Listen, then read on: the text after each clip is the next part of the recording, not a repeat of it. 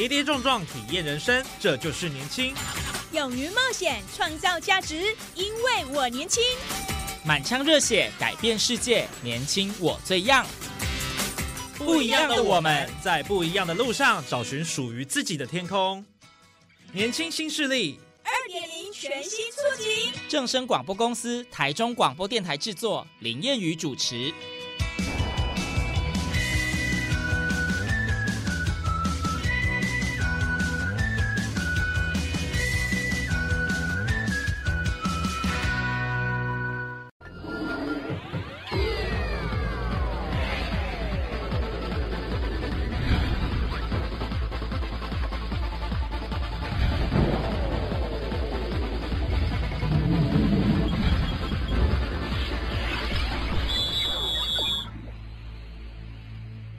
听众朋友，大家好，欢迎收听《年轻新势力》，让你利滚利，让我们一起来寻找你的理财方程式。我是谚语，我是优君。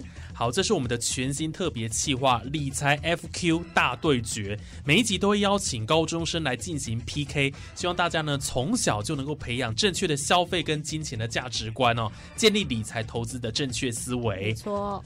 好，那在进入正式考题之前，一样先进一段我们的比赛规则。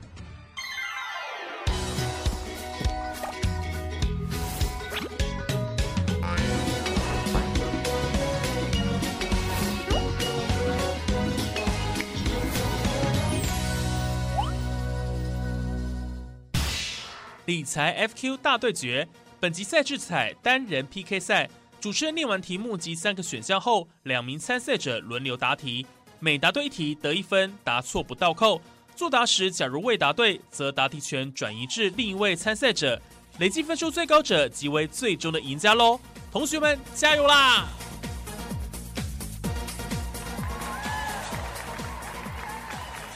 好，来，那我们今天呢的参赛选手一样有两位哈，呃，听说是台中首屈一指的高中了哦，没错，第一学府，第一学府，一起来欢迎他们。优秀两位同学，欢迎你们来自我介绍一下。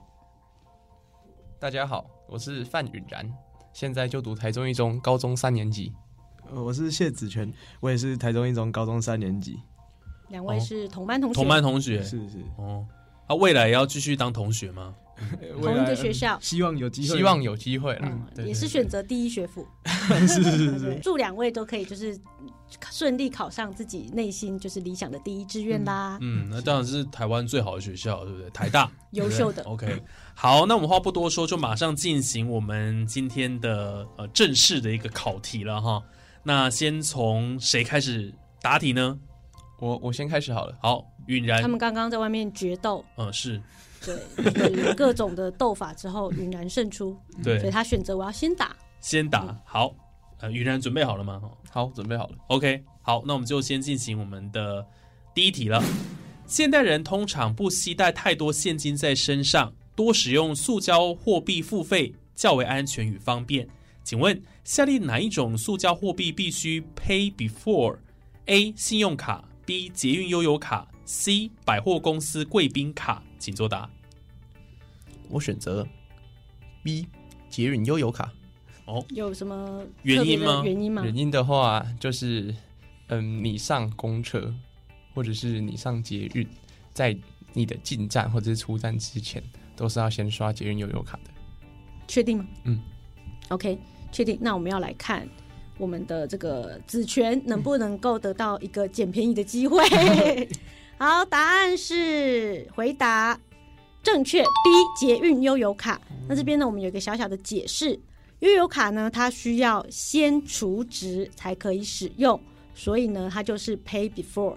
哦，先储值的 pay before 是这个意思。我先把钱存进去了，然后后续再慢慢的消费。有有，原来如此，懂了。这样子好。好，接下来下一题，啊，下一题由子权来做回答。嗯，来。下列何者是属于衍生性的金融商品呢？A. 债券 B. 股票 C. 选择权。嗯，我觉得应该不会是股票，因为股票感觉是一个还蛮直接的，应该是应该是债券，因为债券就是，其实我对债券也不是很理解，但是我自己的感觉，因为它是属于比较衍生性的东西，感觉衍生出来金融商品，感觉是债券。嗯，我选择 A，哦，确定吗？确定好的，要被捡便宜了吗？对，我想说，嗯，那我确定哦，没有要思考。嗯那我们要来看，就是我们的允然能不能够得到第一次捡便宜的机会？我们回答得得错误，嗯，捡衍生性，得到一个捡便宜的机会，我选择 C，选择 C，选择权。有原因吗？还是猜的？我们也容许用猜的，没有问题。嗯我相信那五十趴的几率啊。哦，你相信呢？直觉是不是？哦直觉的啦概念。跟你讲啊，我们只有三个选项，所以没有第二次捡便宜的机会，就是要来公布答案了。那我们的答案呢是 C 选择权。那这边呢，呃，来跟大家做一个详解的补充哦。在投资理财中呢，很常见到的基础资产有很多，像是股票、债券、不动产、指数、大宗商品等等，它都归类为金融商品。那为了方便区隔呢，你可以把它理解为投资基础资产的金融商品。那这些基础资产的背后呢，都有实际性的标的，比如说股票啊，它就代表企业的所有权；那债券呢，代表企业或是国家的债权；那大宗商品背后呢，也有实际性的商品存在。那从这些商品中呢，可以衍生出一些交易工具，比如说期货、选择权、权证、外汇或差价合约。这些工具呢，并不是直接拥有这个资产，而是用来交易基础金融商品的金融商品。那这些交易工具可以统称为衍生性金融商品。可以把衍生性金融商品呢想象成是一种投资工具或交易契约，它是属于一种合约。在合约的背后呢，则是用来交易的股票啊、债券啊、不动产等等的基础资产。好，接下来呢，我们继续进入到下一题哈。金融业的兴衰影响国家经济甚巨，所以政府对金融业做特殊的监督与管理的理由是什么呢？A. 金融体系的稳定会影响经济的稳定。B. 监管金融体系可以让政府政策更有效率。C. 所有选项皆正确，请作答。选择 C，所有选项皆正确。因为金融体系它的稳定，它会影响整体经济的稳定性。那它的政府去做一个监督跟管理，也可以让政府的政策更容易的实行，也可以让他们管理更加的恰当，避免一些混乱的发生啦。所以我会选择 C，都正确。嗯，听起来允然理解的好像蛮有道理的，对有，点被说服的感觉。真的真的那我们要来看是不是呃回答正确呢？来，我们要公布回答正确，答案是 C，所有选项皆正确。那这边呢，帮大家补充一个完善的金融监督体系呢，对于国家的经济发展、降低失业率，还有抑制通货膨胀、完善出口创汇、增强国际收支，都具有决定性的作用。那对于减少和降低金融风险、维护金融市场的秩序、制止还有杜绝违规违章的行为，是发挥着重要的作用的。OK，跟我们云然刚刚理解的差不多哦，必须要有国家啊，然后来制定它的稳定性。是，所以这个答案应该是没有什么太多的争议了哈，就是 C。好，接下来呢，下一题，民众的存款账户被列为警示账户后，对该账户会有何影响呢？A. 暂停该账户使用提款卡；B. 暂停该账户全部交易功能；C. 暂停该账户使用网络转账。哦，警示账户哦，好像我以前没有听过这个，我只有在呃有时候看新闻会听到，嗯，股市的违约交割或者是一些其他的一些问题，公司存在一些问题，会不会他们有时候会有所谓呃像信用破产嘛，可以这么讲，那好像是属于在台湾算蛮严重的，就是你会被暂停你所有的所有的一些金融管道。冻结你对全部这样子。对啊，所以警示账户感觉警示应该还没有那么严重，所以可能只有暂停使用网络转账嘛，所以我选 C，暂停使用网络转账。有确定，？哦觉得比较轻微的一个好像没有到那么的没有那么严重。对全面性的需要制裁你的感觉。对对对，好，那子璇有确定哦？确定。嗯，确确定，确定，讲确定我们就不能改了，确定。确定就不能改了。好的，那我们要来看看是不是回答正确呢？嗯。噔噔，答错，哎，允然捡便宜的机会来了，警示账户，对，百分之五十，我刚刚的思维其实是跟子璇差不多，就是说警示应该是还没到那么一个严重的程度，导致说政府需要把你所有的交易、所有的提款啊、转账啊，或者是到银行办理手续，所有东西都暂停掉。但是呢，既然他错了，那我觉得应该就好严重一点吧，那就是 B。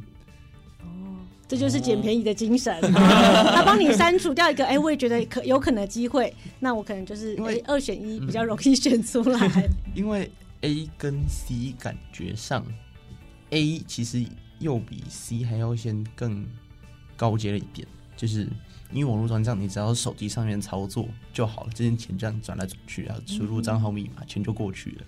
但是你用体育款，你必须要到机台前面，然后那个机台会有摄影机会记录你的样貌，嗯所以那个提款卡你，你如果你暂停了使用提款卡，基本上我想一下哦。自己讲完自己不了自己。网络转账看起来是第一阶啦，嗯，因为你看不到人。那第二个提款卡它会有摄影记录记录影像，但是第三个就是 B 选项，就是最严重的。哦，你是用严重性把它分阶段，但是你要选择来看。但因为、呃，子璇已经先替你做出了第一次选择，没错，对，对，好，所以所以你的答案是 B 暂停 B 全部的功能，确定哦。对，五十趴五嗯十，还是选择 B 了哦。对五十 OK 趴。那我们刚刚经历了一趟这个云然的脑回路思维，他是这个跑了一遍之后呢，他决定是 B 暂停该账户全部的交易功能。那我们要来公布答案喽。正确答案是 B 暂停该账户的全部交易功能。那这边呢，帮大家补充一下，就是说，如果你的账户呢被列为警示账户，则全部的交易功能都会被暂停，包含提款、汇款及存款。那如果有人想要汇钱到警示账户，款项呢也会被自动退回。简单来说呢，警示账户呢不能有任何的资金进出，不论是临柜、电话、网络或是电子的方式办理都一样。此外呢，只要你的任何一个账户被列为警示账户，原则上银行也不能再帮你开其他账户。所以呢，其实是蛮严重的。哦真的耶。对，所以，嗯、就应该这么说，它是既然它警示了，就是在这个金融体系里面，他们会用一个比较严格的标准来判定，因为毕竟把你列为警示账户，代表你是有异常的嘛。嗯，那你要知道，这个钱哦，动辄一转，对不对？他只要能让你做一笔交易，把钱全部转走了，哎，这也后果也是蛮严重的。嗯，所以在金融的体系上面哦，好像做很多的事情都会比较从严格的，，对，对严格的一个监管下了哈。没错。好，来，接下来下一题，基金的组成及运作是建立在经理跟保管分开的基础上，因此基金公司倒闭时，投资人的钱可以拿得回来吗？A 拿得回来，B 拿不回来，C 视情况而定。哦，这一题好像有一点点有点难。。对，基金的组成与运作建立在经理与保管分开的基础上，所以基金公司倒闭的时候，我觉得要看情况。对啊，其实是我对基金的概念也不是非常的了解，就是甚至是可以说，嗯，没有接触。投资人的钱，啊，我选 C 啊，视情况而定，选一个最模棱两可的答案。最中间值的感觉，对不对？哦，好的，确定哦。嗯，确定，好，确定，我们才能公布答案。确定，确定，确定。答案是哒哒，答错。哎，子权就子权说啊，我也选不出来。哎，再就剩拿得回来跟拿拿不回来了。哦，所以他是有一个确定的答案哦，嗯到底能不能拿得回来是有确定的。应该是拿不回来了，因为基哇，它是天堂跟地狱的选择，对啊，要么拿得回来，要么拿不回来。哇拿不回来。可是这样基金公司倒闭拿不回来的话，这些钱就会就会被卷走吗？大概就会出现像电影常演的去抗议啊，对撒纸条还我钱啊什么的状况。那应该是拿不回来，因为毕竟投资有风险嘛。如果这个公司倒闭，你还拿得回来的话，就减少这个风险的存在。哦，哎、所以子子权他的认定上是说，哎、投资是你自己决定的哦，嗯所以有风险当然也是你自己要承担的。是是是，好，的，那我们要来公布嗯答案。公布答案喽。答案是 A，拿得回来。哇哎、是不是很惊讶？然这一题呢，我们就是觉得大家可能会有这样子的这个反应，所以我们有一个详解要来跟大家说明一下。很多人呢会担心基金的平台安全吗？如果基金的平台倒闭了，钱会不会拿不回来？答案是不会的，因为如果基金的平台倒闭，客户的资金呢依然是安全的。首先呢，我们要了解申购基金时的金流走向。虽然我们是透过基金的平台来下单，但是基金平台只是通路，钱并不会进入到基金平台里面。所有的基金购买管道呢，不管是银行、基金平台、投顾、股票券商、保险公司或是邮局等等，都有可能会倒闭。如果通路倒闭，资金并不是在这些通路机构当中，资金呢其实还是在保管银行的底下，仍然是在你个人的名下。嗯，这边有补充啊，就像现在很多人会去买那个什么 ETF，有没有？就是它它是就是基金的一种。那 ETF 它如果因为呃规模太小被清算，然后就下市，那个钱基本上还是拿得回来。所以每一个 ETF 它都有一个保管银行，所以它都在里面它就不会不见这样子。这也算是一个保护机制，对，大家投资就不用那么担心了。好，那我们接下来进入到下一题。下列何者是正确的节流之道？A. 生病只要多休息就好，可以省下看医生的钱。B. 营养均衡的早餐太贵，买便宜一点的泡面来吃就好。C. 上课专心认真学习，省下补习费。D. 所有选项皆正确。嗯，这个这题肯定是 C，我终于要答对了。上课专心认真学习，省下补习费，没错，C，我选择 C。正确讲，这跟他们的生活息息相关，不就是你们每一天生活的日常吗？对，真的真的。好的，那我们要来公布答案是否正确。答案正确是 C，上课专心认真学习，省下补习费。好，接下来下一题：一般人申请信用卡后，发卡银行会向下列哪一个机构查核个人信用记录呢？A. 联合征信中心，B. 金融监督管理委员会，C. 中央存保机构。请作答。我选择 B，金融监督管理委员会，猜的还是有猜的吗？三十三点三的几率。哦，猜的做猜的。嗯，三个里面比较有一个中央性的种的东西，就是它不是会像一些更高层或者是更，假如说一个国家的资料库要去查核个人的信用记录，然后就结合各个银行，你在哪一个银行在汇丰，你在兆丰，你在国泰有没有什么违法或者是不良记录，所以它需要一个会诊的管道，所以我个人觉得应该是比较中央性的 B，嗯。好所以选择 B，我选择 B 金融监督管理委员会，没错，确定。哎、对，好，那我们要来公布答案是否正确喽。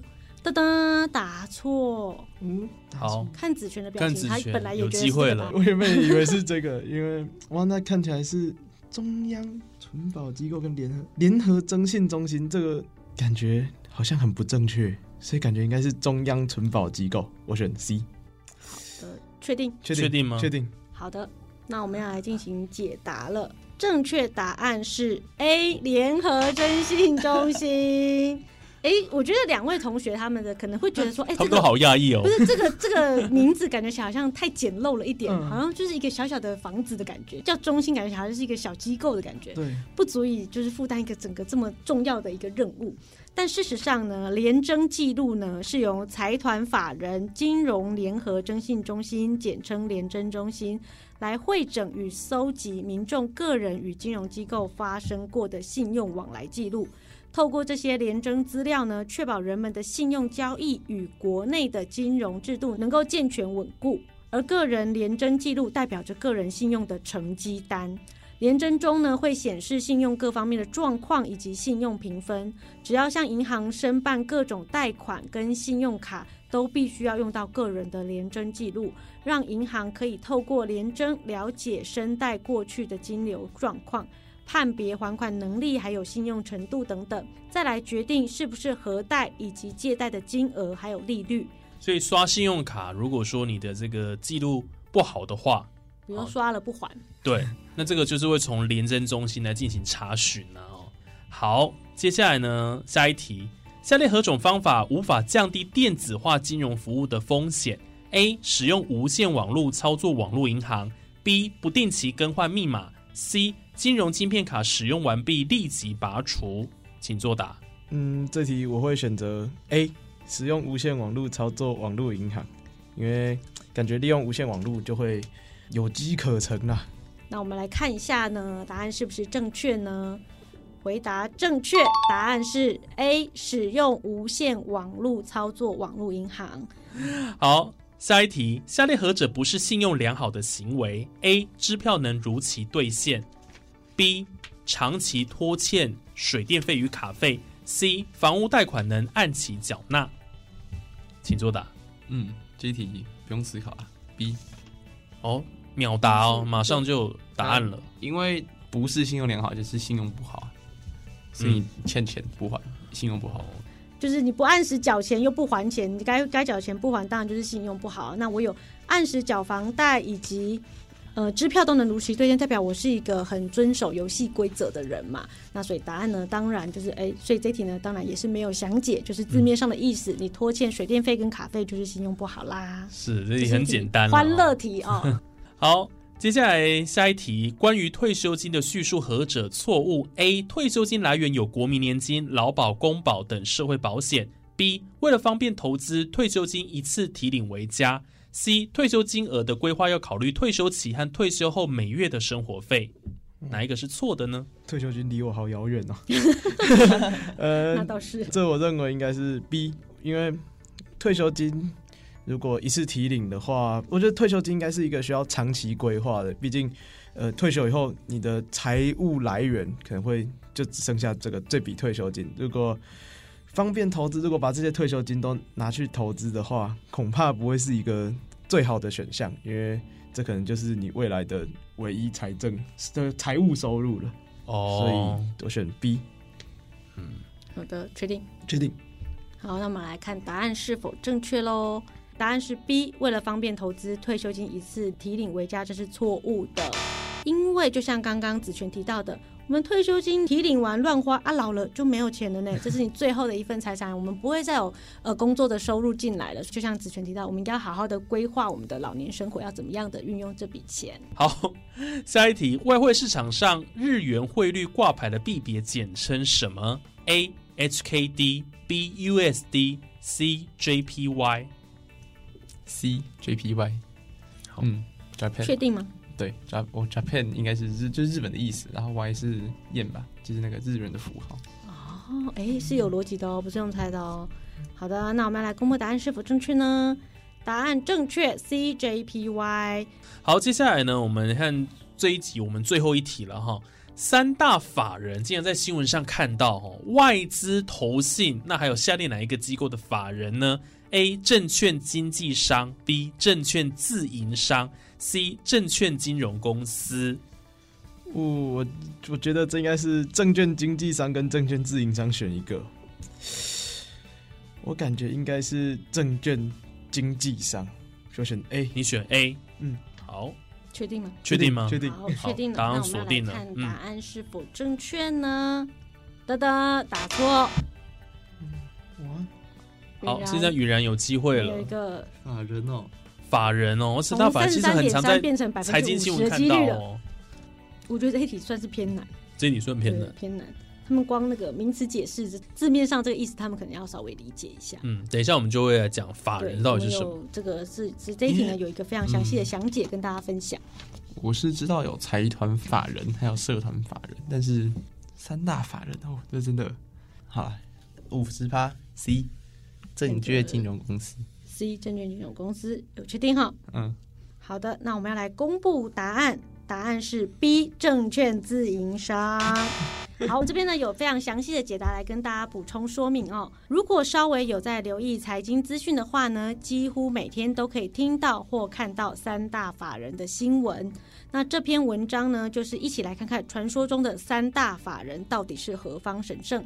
要理解三大法人前呢，我们要先知道什么是法人。法律里面呢，把人分为两种，一种是自然人，一种是法人。自然人呢，也就是一般人，你我他都算是自然人，享有基本的人权。而法人呢，就像是公司啊、盈利组织机构，法律上赋予权利的团体。那台湾股票市场上的三大法人呢，指的就是用法人机构来投资的人，分为三大类：外资、投信跟自营商。那所谓外资呢，就是指台湾以外的国外投资机构；投信呢，就是指国内的证券投资机构募集投资人的钱来做操作；而所谓的自营商呢，就是证券公司自己的投资部门，可以和证交所直接买卖。OK，所以透过我们今天的这一集的节目哦，非常烧脑的一集哎、。真的有点烧脑哦。我觉得这应该是我们历次录这个竞赛节目最难的一集我也了觉得这今天的题目题算是偏难的 难啊，对对但是我们呃，就是呃，还是要跟大家说，就是说，其实我们呃录制这样子的财经的知识的节目，以及准备这样子的呃答题的环节呢，其实不是希望说可以考倒大家，而是希望大家透过在这样子的环节中，可以学习到一些基础的财经知识。就算今天这一整场你只学到了一件事，我觉得这三十分钟我们就值得了。对，没错没错。好，那刚刚这样子统计出来哈，允然跟子权他们的答题的状况分别是呃六题跟三题，允然六题，子权三三题。题。OK，因为好。云然有捡到蛮多次便宜的，从百分之三十三点三要升为百分之五十，直接多了十七趴的几率啊。对，哦，不过这个当然就是输赢并不是重点，输赢并不是重点了哈，因为最主要是我们今天当然有这个题目上的一个难易度哦，运气成分也有我觉得运气成分蛮 真大的的。好，那最后我们也请两位同学来分享一下今天参与节目的心得啊。那先请允然好了，嗯，我是第一次来录制这样子的广播节目，就是因为之前是就算是录节目也是有拍到脸的，就是上节目啊，啊那是国小的事情，就是也是蛮久没有在这种荧幕前或者是说实际的正式场合在这边讲话，所以一开始当然就有点紧张嘛，但在经过短暂的聊天之后，就比较没那么紧张，就是比较放松、比较自在，这样去回答每一个问题。对，但是嗯，老实说，我今天可以拿到比较多题，纯粹是运气好。因为平常对于财经或者是经济之类的新闻关注也是基本上是没有的，原来也是非常的谦虚哦，顶多就是嗯，顶多就是简单的买卖东西，或者是做一些也没有像股票那种投资。嗯对，因为有是做有另外的投资，但是那个市场就不大，这不是股票，也不是现在甚至物品上面的投资，就是你会赌它会不会升值，然后在它有买过上面的公仔或模型之类这就是种东西，球员卡，就是球员卡哦，这是卡片。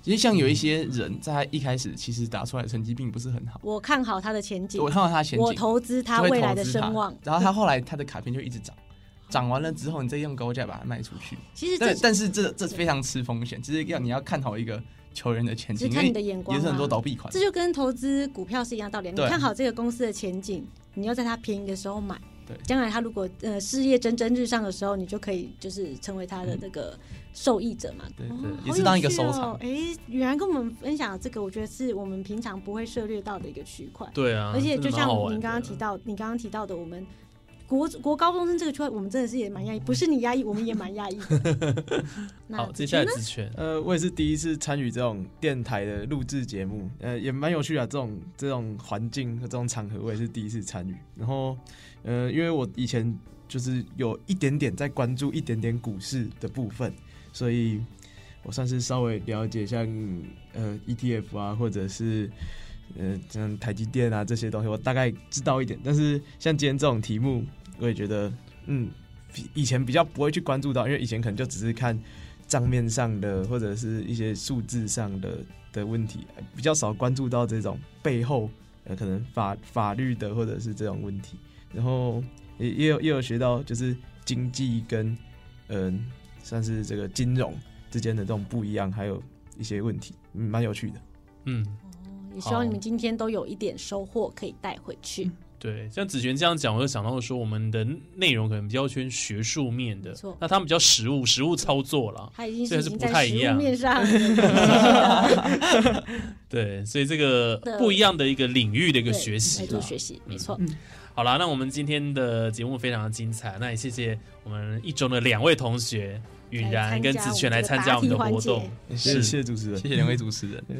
好，那我们这一集的年轻新势力让你利滚利就进到这边，理财 FQ 大对决等你来挑战，我们下次见喽，拜拜，拜拜，拜拜。